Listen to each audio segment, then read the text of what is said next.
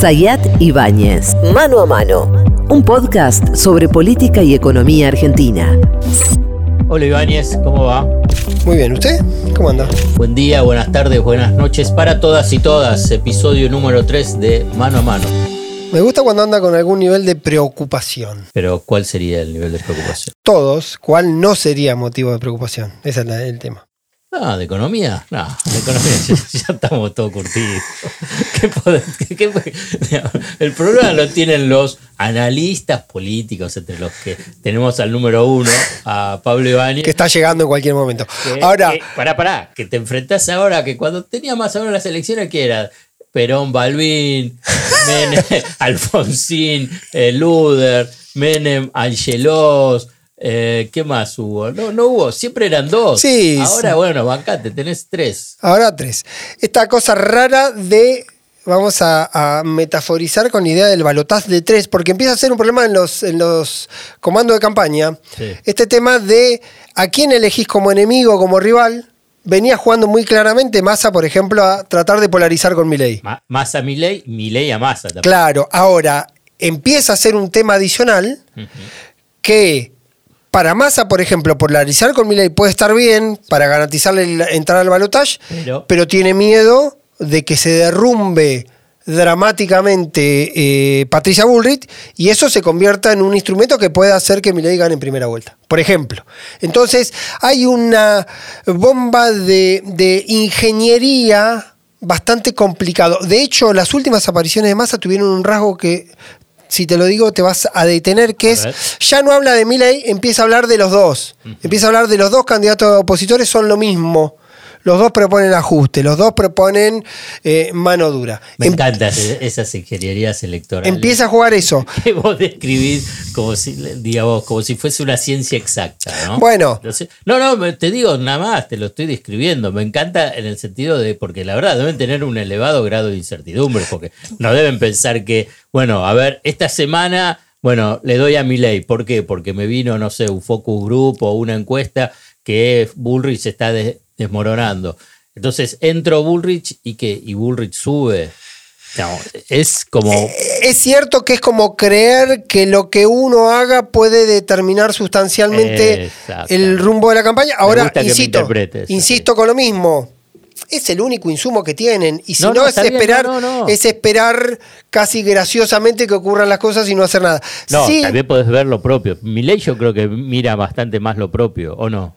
porque Milei tiene la ventaja de que fue la sorpresa. Yo siempre me detengo en este detalle. Sacó Sí. 30 puntos, un poquito menos de 30 puntos. Parece que ya ganó la elección. Climáticamente se mueve como el futuro presidente y el resto de los actores lo conciben con esa posibilidad. Sí. Y hoy Milei, su principal preocupación es administrar sus apariciones. Está muy enojado con algunos medios, básicamente con TN y con La Nación, porque pasaron de darle mucha eh, visibilidad a castigarlo y está enojado con eso. Bueno, Entonces están está jugando a Bullrich. y están jugando a Bullrich, por eso digo en este juego del balotaje de tres. Si te pones a pensar, parece haber un maridaje de intereses entre Massa, que la ve a Bullrich abajo, pero no quiere que se le caiga abajo los 20 puntos, y Pero- un beneficio de estos medios que según la lógica de Milley y lo que uno ve a simple vista, tratan de consolidar a Bullrich Le- porque con la expectativa de que Bullrich entre en la primera vuelta. Pero le pregunto a- al peronólogo. Digamos, siempre se dice, bueno, más o menos el Partido Justicialista, el peronismo, que tiene ese piso del 30%. sí, que se viene perforando las Bueno, últimas pero elecciones. más o menos 30. Si querés 25, 30% Hmm. para hacerlo. Bueno, digamos, el radicalismo pro Sí. también debe tener algún piso. No, no, no, digamos, no, no es que va a pasar a tener cero, más allá que lo de Patricia Burrich sea ya una candidatura muy, muy debilitada, muy, Bueno, muy debilitada. lo que pasa, después, Alfred- Después vamos a hablar un poquito de eso, porque ahí entra lo económico con Melconian y, y otros economistas. Pero- Sí, pero no. debe tener algún piso. ¿Cuál es? Bueno, lo que pasa es que el problema del piso, volvemos al principio, el balotaje de tres. Sí, Aparece un tercero sí. que se come parte del piso de los dos. Mm. Al, comerse, al comerse parte de los pisos de los dos, vos salís de la polarización, de la bipolaridad, del esquema del mano a mano, que hacía que te repartas el 80-85%, entonces los pisos se van perforando y se van bajando porque aparece un nuevo piso, que es el piso piso techo Milei. Entonces, eso pone en discusión todo lo anterior sobre lo mínimo indispensable que puede lograr el peronismo, porque si al peronismo Milei le entró en territorios muy duros como era las zonas vulnerables, entonces el piso del peronismo evidentemente se termina perforando y el interrogante es indudablemente conjunto por el cambio, porque junto por el cambio le conocemos más de alguna manera el techo, que puede haber sido los 41 de, Sí. casi 41 de Macri en el peor momento. Cuando fue el balotaje, no, el balotaje, la, la primera vuelta con Alberto Fernández. No, la segunda vuelta, el, la general con Alberto Fernández, que saca 41, la remontada de Macri, ese puede ser como un techo, No, de alguna manera. No, la primera vuelta. No, en la primera Paso. vuelta sacó 33. Esa fue las pasos. En la paso, sí. Ah, no, Bueno, no, sí, no, también en la general, no en el balotaje. En la general. Pero el piso histórico de, mm, de Juntos, que es la primera experiencia Juntos, que es, en el 2015, está arriba de los 30 puntos. Tuvo Por eso, 28. ahí está. Por lo tanto, pero está evidentemente perforado porque ahora también sacó 28. Es decir, también se perforó esa variable. Pero no me- yo no me imagino, por ahí me equivoco, eh, y te lo hago eh, a partir de la ignorancia, que el radicalismo pro coalición cívica, no sé, saque el 15%. Digamos, sería, porque tendrías ahí una migración muy, muy fuerte de lo que es el voto radical, el voto duro del macrismo hacia Sí. Milei. Eh, hace. No sé, no, pregunto, te, eh. te voy a dar un dato que me parece que es interesante. Lo. Me lo pasó hace algunas semanas Federico Aurelio, que es un análisis de la elección, compara 2019 con 2023. Y el dato más novedoso Pero para es que. paso contra paso o- o Paso contra paso. Ajá. El dato más novedoso de todos es que, genéricamente, las fuerzas convencionales, los partidos tradicionales, Sí, sí. perdieron entre el 19 y el 2023 45% de los votos. No solo perdió Unión por la Patria, no solo perdió Juntos por el Cambio, no solo perdió la izquierda, no solo perdió la tercera fuerza que en aquel momento era la Baña. Sí. Si vos tomás 2019-2023, 45%, casi uno de cada dos votos que en aquel momento fueron a, A- a esos partidos partidos. tradicionales, ahora fueron la mitad de eso que se fugó de los tradicionales fue a Milei, que es una fuerza nueva, mucho de eso se fue al ausentismo y otro pedacito se fue al, Al blanco. blanco. Eso también, si vos lo lees desde esa lógica, te explica que los pisos están claramente perforados. Ahora, si el piso de juntos es 15 o 25, no lo sé. Es el gran interrogante sobre lo que viene porque tiene que ver con la migración. Ah, Ahí mencionabas vos la, el, el cambio de estrategia o en todo caso la- eh, ese trabajo fino quirúrgico que hará hasta la primera vuelta en el sentido de decir, bueno, levanto un poco a Milei, levanto un poco a Bullrich en ese juego. ¿Y Bullrich cuál es el juego? La campaña de Bullrich empezó el lunes a la noche con eh, las declaraciones de Macri. La nueva etapa de la campaña. Cristina, Cuando Macri fue estaba a- esperando pero que- que Macri fue a TN. Fue a TN. Patricia estaba esperando efectivamente que Mauricio Macri diga que ella era su candidata y que le haga Ah, una especie de desplante. Macri había avisado que no iba a tener una actitud ni agresiva ni durísima con Milei, iba a tomar una distancia. De alguna manera Macri hizo lo que hace siempre. Le bajó el precio a Milei. Sí, dijo, bueno, pero como Milei no tiene equipo, no puede. Es como una forma de bajarle el precio que habitualmente es bastante común de Macri cuando se lo hizo en su momento a la reta, digamos. Onda como que le baja el precio, pero no va a haber, o por lo menos en esta primera etapa, no se espera una actitud demasiado agresiva. Burri considera que con el lunes, con intervención esta de Macri diciendo mi candidata es Patricia, y volviendo a la versión original de Juntos por el Cambio contra eh, el kirchnerismo y tratando de recuperar la identidad de- del cambio, ya está de alguna manera satisfecha con esa intervención. o sea en que está contenta por esa intervención. Está de Macri. satisfecha con que Macri trata de, por lo menos, romper un poco esta sospecha sobre los es lo que- coqueteos de Milei, de Macri con Milei. ¿A, a vos qué te pareció? Porque a mí no me pareció tan así. Pero no sé, por ahí, ¿cuál fue tu evaluación de esa intervención de Macri? Eh, insisto con este punto.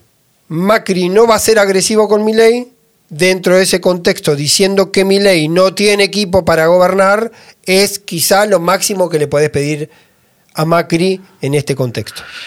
Mi evaluación de que no entiendo nada Sí. de estos personajes es que eh, fue forzado esta, este apoyo a, a Patricia Bullrich. Él no prefiere a Milei y en todo caso que le dice, bueno, no tiene equipo, entonces los tengo yo y vamos a hacer un gobierno de coalición, porque incluso también dice que, bueno, los diputados de, del PRO y de Juntos por el Cambio van a apoyar las... eh, los proyectos de Milei, digamos. Sí. Eh, digamos, yo lo observé, digamos, claramente es que, que prefiere a Milei. No sé cómo, cómo decirlo. Digamos, porque que hasta no, no, hasta no me parecía sincero. es mi candidata. Es el partido ¿Qué- que qué- inventó- ¿Qué, qué significa que es mi candidata? Es, Es como el- que no tiene que. Al bien. revés, tiene que decir, no tengo por qué decir si es mi candidata o no, porque la verdad, nosotros somos parte junto por el cambio. Al revés, por ejemplo, a Larreta lo hundió. A Larreta, si tenía que hundirlo como hace, la- como hace Macri, Sí. Macri, la verdad, no tiene mucho filtro. No, A bueno. Larreta lo hundió. Le dice, no, no hablamos, eligió otro camino. Ya está, le dijo, vos ya fuiste, le dijo. Ahora digo, dentro de esa variable, que es interpretación, y tu, tu interpretación también es intuitiva por lo que ves, puede ser válido eso. No, no, por eso te pregunto a vos. Me- no, no, me guío por eh, el estilo Macri también es eso. Cuando en la semana pasada hablamos y yo te decía que no había que esperar, porque nadie del macrismo decía no hay que esperar una actitud agresiva de Macri con Milei, puede ser que en algún momento o bien signifique lo que vos estás advirtiendo, ah, o bien puede ser que en algún momento eh, cambie la actitud o efectivamente Macri esté entendiendo que en este momento debe, con esto alcanza y a Patricia considera que esto alcanza.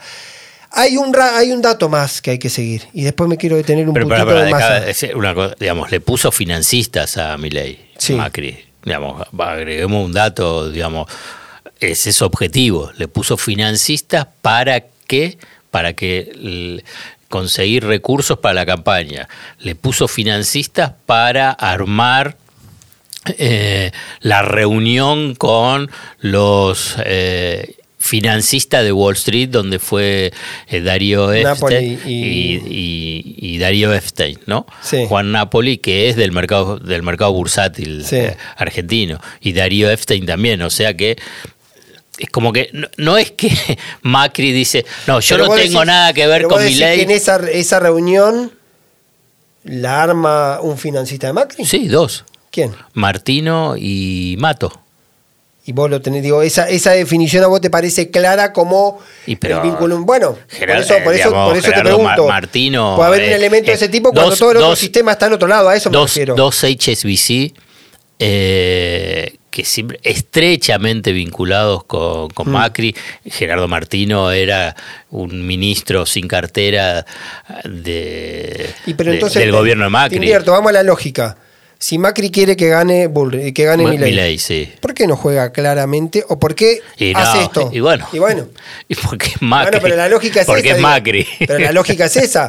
Podría no haberle hecho, a eso me refiero. Podría tranquilamente no haber hecho la entrevista con TN para decir mi candidata Bueno, porque de Patricia, también- o podría no haber dicho nada ni siquiera No, porque lo que pasa que también, ahí yo creo que también vuelve a jugar, por eso yo te preguntaba lo de Bullrich, Sí. este juego muy, muy quirúrgico de, bueno, tengo que, quiero que crezca uno, pero no que no se caiga tanto el otro.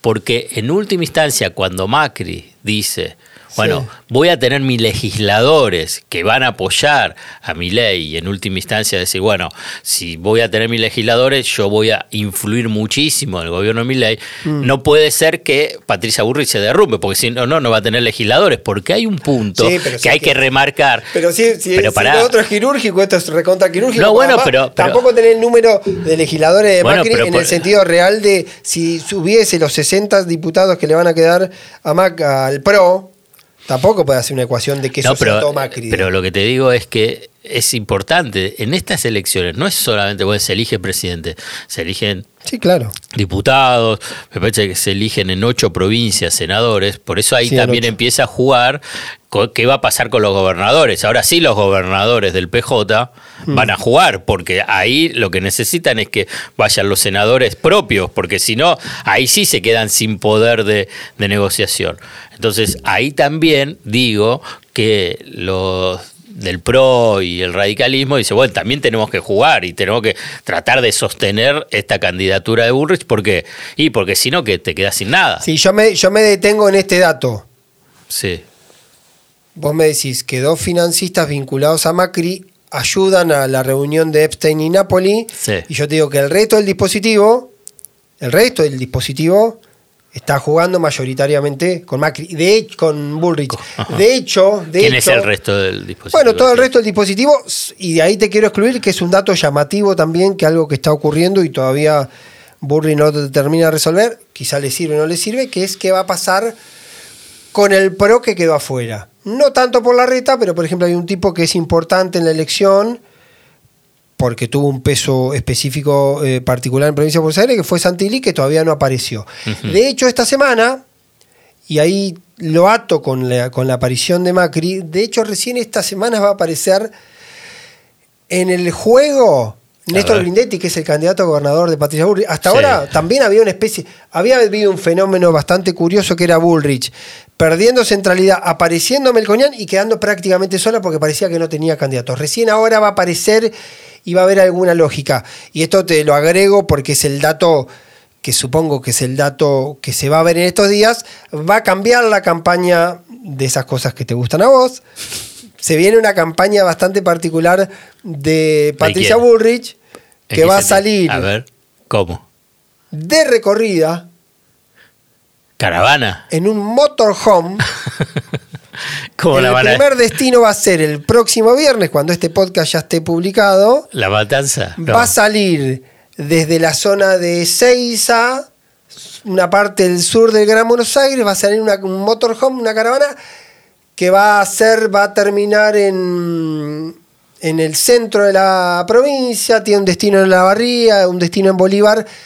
¿Qué Ah, no por el conurbano. No, arranca en el conurbano y va hacia el interior. Ajá. Ahí tiene una cosa particular que cuando vos la mirás, eh, en el interior de la provincia, a pesar de que Milei en la provincia de Buenos Aires y en la ciudad de Buenos Aires es el peor, eh, tuvo los peores resultados nacionales, en el interior de la provincia, eh, juntos se esperaba tener una me- mucho mejor elección. De hecho, hay algunos territorios, como Bahía Blanca, donde la libertad avanza, cree que puede hasta ganar la intendencia. Pero, Entonces, ahí también hay una cuestión territorial y de espacios de ir a recuperar un poco Bueno, eh, la impronta. Ah, bueno, está bien. En Y la línea con lo que versión- te mencioné. Y la versión de la Patricia original, que es hablando Orden, seguridad, Orden, fuerza, seguridad. cagar a palo a to- Ah, no, perdón, Y un no. concepto que está bien. un concepto que está bien. Que si eh, se puede entender la lógica de mi ley con una idea de libertad, pero la libertad también puede ser, puede significar caos, ¿sí? o anarquía. Que Bullrich quiera buscar ahí la confrontación con Milley que sea caos de Milley versus el orden. Por eso vamos a volver Ajá. a la versión de la Bullrich Gendarme. camuflada. Escúchame, Cam- pará. La vamos a ver. Pero vos, vos vas a tener que ponerle, vos vas a tener que poner el nombre porque diste la primicia. Sí. Menemóvil fue en su momento. Eh, y- Milay Móvil. Y acá, ¿cómo le Pato pones? Home, vamos pato Home. móvil, pato móvil. Pato móvil. El pato Vamos a móvil. hacer un El pa- motorhome le podemos poner, y como le gusta un poco más la terminología americana, le podemos poner en todo caso un motorhome. Bueno, muy bien. Motorhome. Entonces, ese es el dato con, eh, con Patricia. Y el dato con Massa, yo te sumaba el componente de también muy variable de hablar de los dos, que la oposición son dos, la tratar de decir son lo mismo con matices muy chiquitos. Hubo otro rasgo de masa que se vio en los últimos días que es, esta también te va a gustar, que Massa dejó el traje y la corona. Ah, sí, ¿sabes qué? Te, te lo iba a mencionar. Fundamentalmente lo que fue la reunión con la CGT y los diputados. y la aparición ahí, el acto y de... el acto. Y después también cuando fue a la noche a C5N, al programa Duro de Domar, dije, Son estas cosas eh, de campañólogos que la ¿Cómo te gusta? ¿Cómo y te no gusta? le ¿Cómo te a gusta? ¿Cómo te gusta Pero hay ver una- todos esos detalles? Hay una señal, hay un Pero muy mensaje bueno, atrás. muy Hay bueno. un mensaje atrás. Hay un a mensaje ver, atrás ¿cuál que es? es ¿Cuál es? Esto es- me parece que es interesante para seguirlo. Massa tiene que dejar de ser eh, el presidente en ejercicio. ¿Sí? Está la idea, que es un problema que compró él mismo cuando él se convirtió en superministro, que parece que empezó a gobernar él y quedó en la práctica o simbólicamente Alberto Fernández recluido a un rol eh, bastante, digamos, eh, simbólico. ¿Ok? Protocolar. protocolar. Y eso se volvió en un problema para Massa. ¿Por qué? Porque si vos sos el presidente en ejercicio, lo que tenés para mostrar es el presente.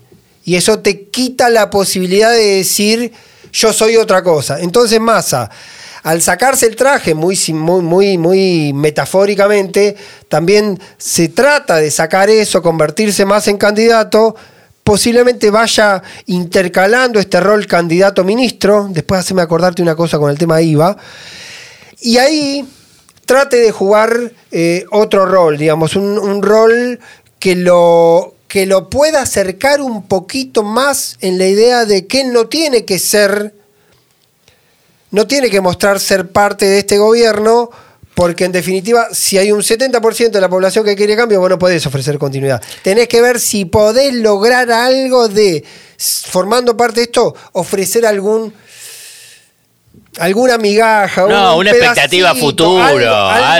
algo de, algo de, algo de, de- de ser un poquito de cambio. Ahí te cierro Y- con dos y ideas. un poquito de, de fervor popular, ¿no? Ahí juega la otra, digamos, el candidato más metido ahí. Viene un acto ahora con, lo- con- con los movimientos sociales y se está un poco trabajando esta idea Que lo de toquen, la como bajada. que lo toquen, que Bueno, lo toquen. Es, es un dato que es muy de consumo eh, nuestro, pero que tiene que ver con eso. Salir del rol del, eh, de- de- del presidente, del ministro, Sí, candidato sí, presidente en funciones.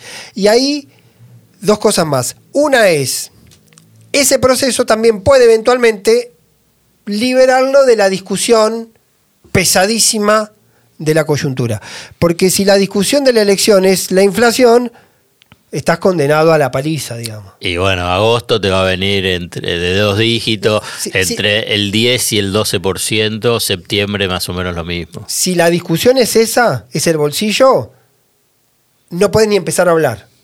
Ahora, si la discusión, ¿me entienden? Eh, en, en el equipo de masa, es una cuestión más conceptual de, por ejemplo, cuando vos preguntas estado presente, estado no presente, la discusión está abierta, pero es mucho más pareja. ¿sí? Entonces, un estado bien administrado, eso puede llevarte a otra discusión. Si a eso le metes, le empezás a meter componentes o condimentos como la cuestión de son los errores que a veces empiezan a cometer los candidatos expuestos, como lo de Diana Mondino con Malvinas, y juegan ese tipo de actores y ese tipo de temáticas puede ser que te cambie la relación. Y lo último que te voy a sumar es la separata de Sergio Massa, La del presupuesto, la del presupuesto. los Tiro- gastos tributarios. Sí, está tirando una línea que me parece que es interesante, que no sé si va a ser ahora o va a ser un poquito más adelante, que es sobre todo el tema del IVA. Lo habló con los gobernadores Sí. ahí en Tucumán. y se está trabajando mucho el tema IVA, el formato para el IVA. Y la oferta, la propuesta que están armando, no sé si va a llegar, es un proceso que tenga que ver con devolución del IVA si agilizás todo lo que es comercio electrónico. Básicamente lo que es billetera.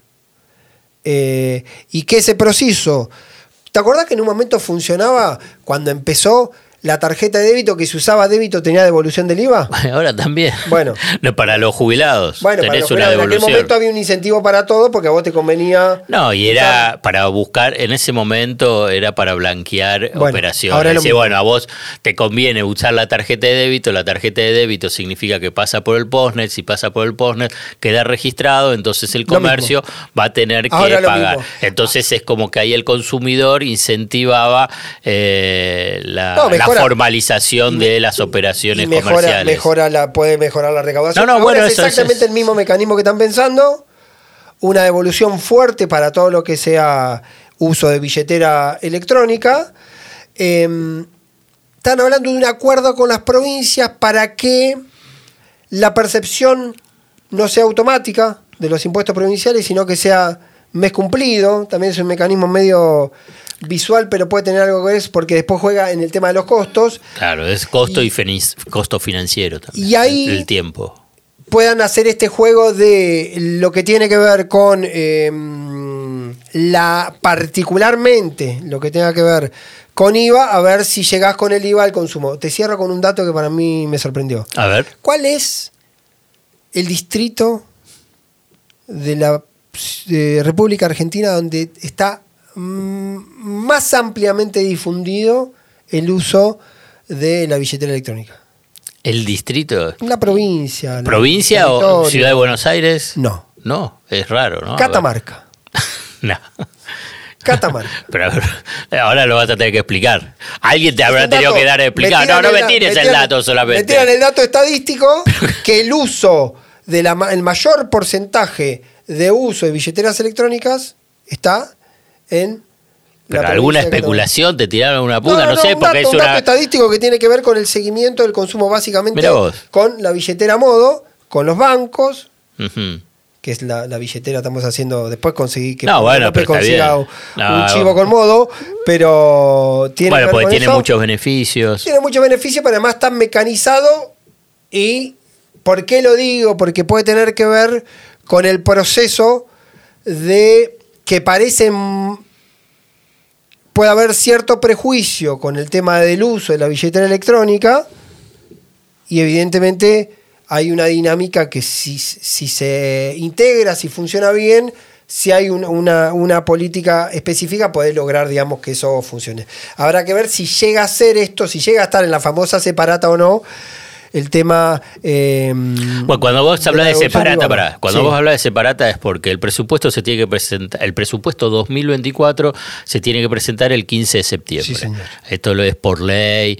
Entonces, y dentro de esa separata del presupuesto 2024 eh, es lo que se llama gastos tributarios, que ya estuvo en otros, en otros presupuestos. Gastos tributarios es lo que el Estado deja de recaudar por diferentes beneficios a diferentes sectores. Un ejemplo claro es Tierra del Fuego, ¿no? Entonces que tenés un IVA diferencial o directamente eh, no tenés eh, el pago de ese impuesto. También hay algún tipo de beneficio fiscales vinculados con bienes personales. Es una larga lista que equivale al 4,5% del Producto Interno Bruto.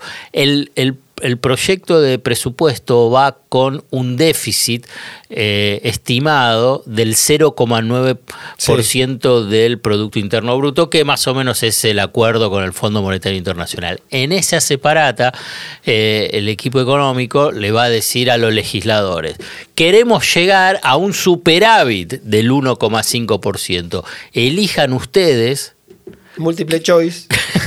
Elijan ustedes cuáles son los sectores a quienes le vamos a retirar los beneficios y las exenciones.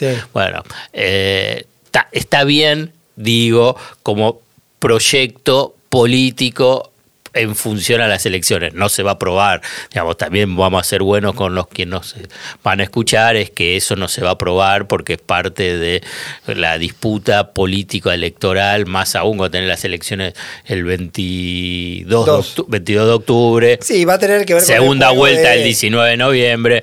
Eh, va, a tener, que ver con el juego que, en teoría, en ese concepto, en la disputa pública, el, el, el estalinismo peronista es el que pone impuestos y el liberalismo del PRO y, no, por eso, el libertarianismo, Bueno, pero por eso va, ese va a ser la, eso va a ser la discusión. y, pero y en todo caso, si Massa es presidente a partir del 10 de diciembre, ahí va a estar el, cuando se vuelva a poner traje. Sí. Claro, el sendero, el sendero que va a manejar de lo que es gobierno, porque todo presupuesto en todos países más o menos normales, más o menos estables, es el plan de gobierno. Es un plan de gobierno para el año que comienza o el que va a comenzar, ¿no? Entonces, por eso es tan importante el debate de presupuesto en otros países, no tanto en Argentina, porque con tasas de inflación tan elevadas. Habitualmente se rompen Claro, pero bueno, pero sí como horizonte y de proyecto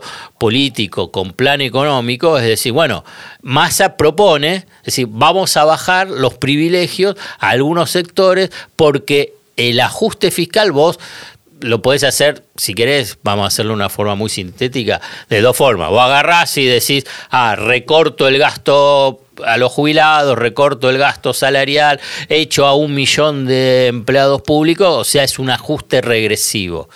Lo que para algunos puede parecerle contradictorio, vos podés llegar a tener un ajuste progresivo en función a tratar de conseguir un equilibrio fiscal, que es que, bueno, por un lado, los el Estado es, tenés, las cuentas públicas, tenés ingresos por, por el lado de, de, los impuestos y tenés gastos por lo que es el gasto público, los egresos. Bueno, vos podés subir los impuestos o le sacás exenciones impositivas, lo que significa un incremento de impuestos para los privilegiados. Bueno, entonces, la, el, horizonte que plantea Massa es decir, bueno, le voy, voy a hacer el ajuste mm. a los que tienen más. Bueno, señor. Bueno. Eh, vendrá la discusión. Insistimos con él. Entren a Spotify. Y que lo la plataforma que, sea. En Spotify tenés que apretar seguir. Seguir. Y tenés que. Hay una cosita abajo que hay cinco estrellitas. Tenés que apretar las cinco tenés un premio si apretás las 5, que ah, después va a haber un sorteo. bueno, pero pará, tenemos que agradecer a todos los que nos están escuchando eh, mano a mano porque durante toda esta semana llegamos al puesto 6 de eh, los más escuchados de los, del podcast en Argentina. Y bueno, o sea que síganos, sigan con el tema seguir y eh, con la calificación 5 estrellas, porque me parece que no hay otras estrellas, porque las otras no, está permitida legalmente. Bueno, buena semana. Buena semana. Sayat Ibáñez, Mano a Mano, un podcast sobre política y economía argentina.